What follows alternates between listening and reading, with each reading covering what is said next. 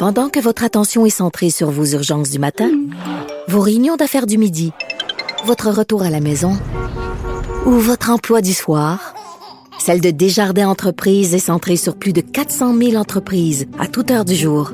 Grâce à notre connaissance des secteurs d'activité et à notre accompagnement spécialisé, nous aidons les entrepreneurs à relever chaque défi pour qu'ils puissent rester centrés sur ce qui compte, le développement de leur entreprise. Regard féminin sur l'actualité. Des opinions différentes. De 9 à 10, les effrontés.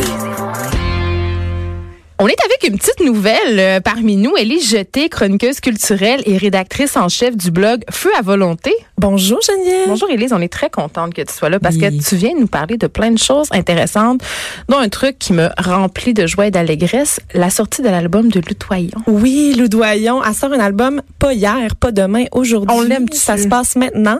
Euh, fait que c'est disponible là, aussitôt que tu sors de studio, tu vas pouvoir aller l'écouter au complet l'album. Euh, pour ceux qui, se, qui savent pas c'est qui euh, cette fille là, euh, c'est la fille du réalisateur Jacques Doyon et de l'actrice Jane Birkin. Et cette fille-là, elle a euh, cinq demi-sœurs et demi-frères, dont Charlotte Gainsbourg. Une petite famille, Une petite famille. Puis, tu sais, son arbre généalogique est très bizarre. Il y a plein de demi et de moitié de personnes. Mais tout le monde est célèbre là-dedans. il, y a, il y a personne qui, qui a pas réussi, mettons. c'est important de spécifier. important de Je suis jalouse. Et cet album-là, donc, s'appelle Soliloquy.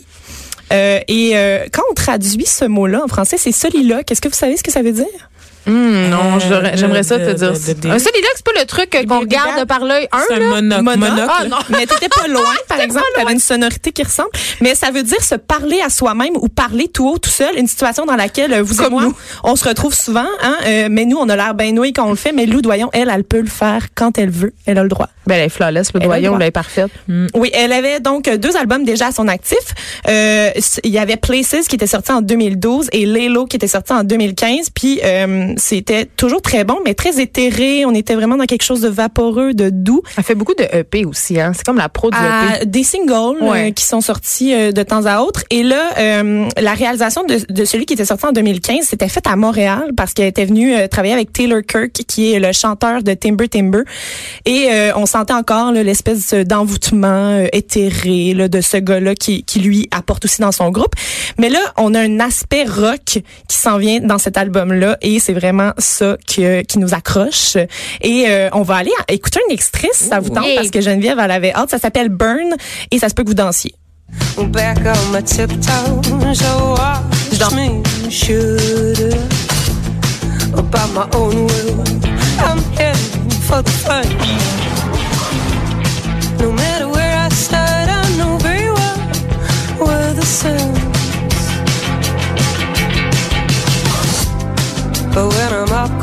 Ça nous donne vraiment très envie d'écouter le reste. Absolument. Et là, euh, sais, je vous parle de rock et de désinvolture qu'on peut entendre euh, dans ce, titre-là.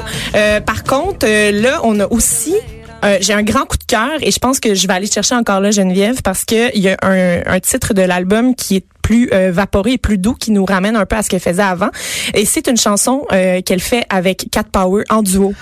Et là, ce qui est super là-dedans, c'est que Cat Power faisait partie de ces modèles, de ces exemples qu'elle suivait. Elle voulait ressembler à Cat Power dans son travail et là, elle fait un duo avec elle. C'est Ben, fantastique. c'est une rencontre extra. Euh, Cat Power, je l'aime tellement. Oui. Et mais Lou Doyon et Cat Power, c'est juste parfait. C'est juste un mix naturel. La chanson euh, s'appelle It's You, puis on va aller l'entendre aussi. you. And if I ever forget, La voix de Cat there's Power. one to talk about you.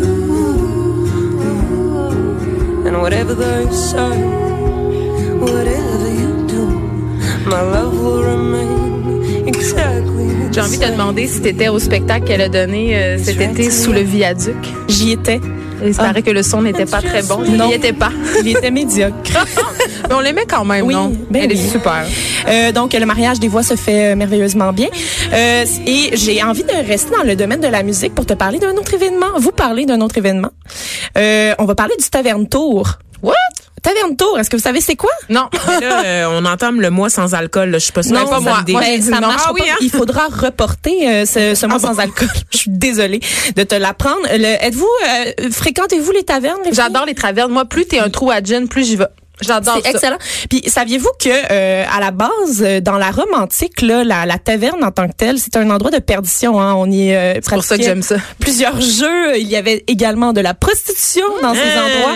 Euh, C'est super. C'était d'ailleurs euh, un endroit qui était pas permis pour les dames au Québec jusqu'à devinez quelle année? 1980 quelque. 82. Aha. 1982, c'est euh, Maurice Duplessis en 1937 qui avait dit que les dames avaient pas le droit d'y aller euh, parce que euh, c'était pas un endroit approprié pour les dames. Moi, il y avait ma grand-mère qui envoyait chercher son mari par son plus vieux fils parce qu'elle pouvait pas aller rentrer. il y avait des femmes aussi qui appelaient en face dans les cabines téléphoniques. Ils appelaient le barman pour savoir Hey Gérard, es-tu là, Maurice? Puis les barman, évidemment, disaient Non, non, je l'ai pas vu. Mais non, mais c'est incroyable. Puis Ouais. là, ben le, le en fait, ça se veut comme une- un, un moment pour revaloriser la taverne et permettre aussi aux filles d'y aller. Hein. Vous avez le droit maintenant, les filles. Personne va se faire interdire l'entrée. Bienvenue aux dames, comme on dit. Bienvenue aux dames, comme il était euh, si bien écrit devant euh, les tavernes à une certaine époque. Et là, euh, ça se passe sur Mont-Royal, Saint-Laurent, Saint-Denis. On monopolise les tavernes du... euh, Donc, c'est un événement montréalais. Un événement montréalais. Et on, ça se passe jusqu'à samedi. On, ça commençait hier. Il y a des spectacles dans toutes ces tavernes-là. Euh, on parle euh, du ministère, de l'Escogriffe, euh, la Casa del Popolo, le Boswell. Il y a plein de, de- d'endroits qui participent.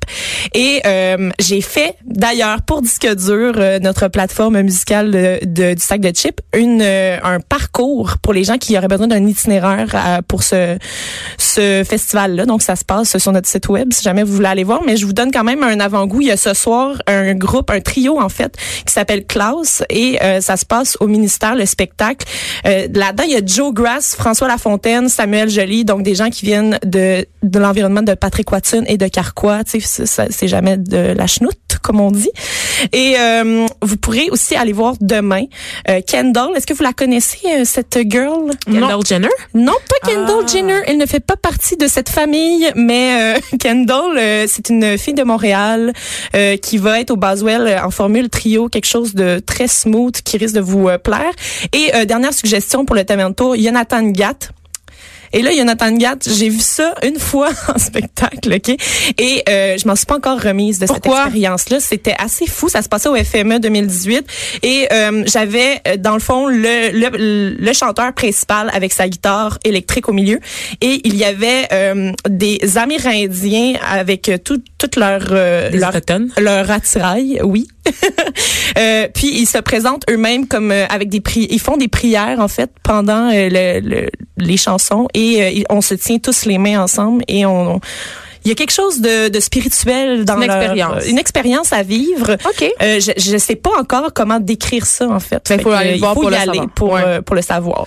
Et là, on se déplace du côté de Québec, Oui, il faut aller voir de- du théâtre à Québec, puis je pense que vous allez aimer ça, c'est dans vos euh, vos cordes. C'est une pièce qui s'appelle Beef de Dane Smart qui est un qui est l'auteur et euh, c'est une mise en scène d'Anne-Marie Olivier. Ça se passe dans un village rural fictif, donc il n'existe pas, cherchez-le pas ce village. Euh, et euh, ça, ça va être fantastique parce que dans le fond, on, on va pouvoir euh, rencontrer Michel, qui est un homme qui est pas un, un- qui est pas considéré comme un vrai homme. C'est-à-dire? C'est-à-dire qu'il euh, il n'est pas euh, quelqu'un qui aime les obscénités, il n'est pas euh, alcoolique. Et dans ce village-là, les gens sont alcooliques Il et sont un et C'est ça, c'est des gens de taverne. Donc euh, c'est vraiment intéressant. Puis euh, dans la pièce aussi, il y a des personnages féminins forts. On compare beaucoup cet auteur-là à, Fa- à Fabien Cloutier notamment, qui euh, qui a un peu le même style. Fait que Un peu l'école de la Chensa. oui, exactement. Donc ça se passe jusqu'au 9 février au théâtre Premier Acte à Québec. Et là, euh, je suis contente parce que tu voulais nous parler d'une nouvelle série sur Netflix qui, qui fait beaucoup jaser et qui est vraiment le fun. Oui, vous allez capoter les filles. Puis je, je pense que vous, vous l'avez un peu écouté. Ben, moi, ma fille euh, l'écoute euh, religieusement, donc j'ai un peu vu des bouts avec elle, puis je dois dire que ça a l'air très, très, très bon, mais je me suis Oui. pas encore plongée dedans Il faut se totalement. plonger. Sex Education, que ça s'appelle, c'est une série de huit épisodes d'une heure à déguster sur Netflix. Là, je dis déguster parce que euh, moi, je les ai écoutés en une journée, puis il y a deux problèmes avec ça. Le premier, c'est que huit heures de télé, ça vous fait des plaies de lit, hein, euh, si vous restez tout le temps couché. Non, mais Et- si tu tournes, euh, Si tu tournes aux heures comme un tourne-dos, ça va? Puis notre deuxième problème, c'est que euh, quand tu termines, ben t'en veux plus, puis là t'en as plus. Sais, c'est terminé, 8 heures, puis that's it. T'as besoin de ton fixe. T'as besoin. Là, il y a juste une saison, c'est ça que je Il y comprends. a juste une saison Ça, ça me choque quand je commence à écouter une série sur Je Netflix sais, puis qu'il y a juste une saison. Ben oui. Puis euh, là, tu sais, sur le site du ministère de l'Éducation, on nous explique comment l'éducation sexuelle doit être faite euh, avec euh, nos enfants. On nous dit que euh, dorénavant, depuis le début des années 2000, l'éducation à la sexualité est assurée par une variété d'interventions du personnel scolaire. Oui, attends, j'ai une bonne anecdote. Ma fille a un professeur de puberté. Oui, ben, j'ai demandé c'était qui. Elle on a eu un professeur de puberté qui est venu nous expliquer des choses et c'était l'infirmière de l'école. Et c'est pas nécessairement quelqu'un qui était formé ou qui, qui avait des habiletés à faire cette formation-là. Donc, Ouais. euh, elle, elle a un peu dit des aberrations. Mais je peux comprendre parce que euh, on on n'a pas de cours attitrés ça. dorénavant pour ça. C'est d'ailleurs un grand problème euh, qui est discuté dans nos gouvernements, hein, n'est-ce pas? Mais euh, sex education, ça parle de ça, ça parle des choses dont il faut parler aux jeunes, Les choses du sexe. les questions euh, qu'on se pose. On suit le personnage principal qui s'appelle Otis et euh, il est joué par Asa Butterfield. Et lui, il a un petit problème, il est euh, incapable de s'adonner au plaisir solitaire. Ça, c'est important qu'on Oui. est adolescent. Et quand on a 16 ans, on se fait niaiser hein, si on n'est pas capable de, de faire ceci. Et sa mère, euh, qui est Dr. Jean, est ouverte euh, et très, euh, tu sais, très. euh, Mais sa mère est sexologue. oui, elle est, elle est sexologue, mais aussi très ouverte sexuellement. Tu sais, euh, elle, a- elle a plusieurs amants qui viennent à la maison.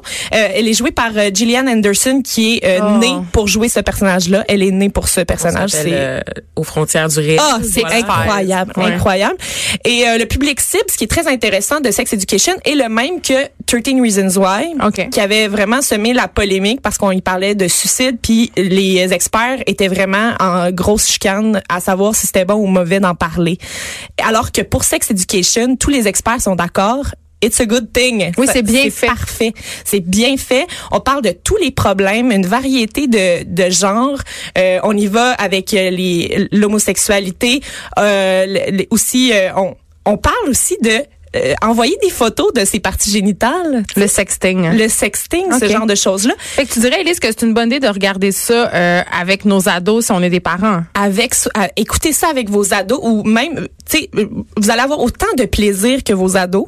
Oui, Et les, les grands adultes comme nous, euh, les grands ados ou les adultes vont Les aussi, adolescents. les adolescents comme nous vont aussi y trouver leur plaisir d'après moi. Hum, merci beaucoup, Élise Jeté, pour ces euh, suggestions. Je me book un petit tour à la taverne dès tantôt. Ça me fait vraiment plaisir.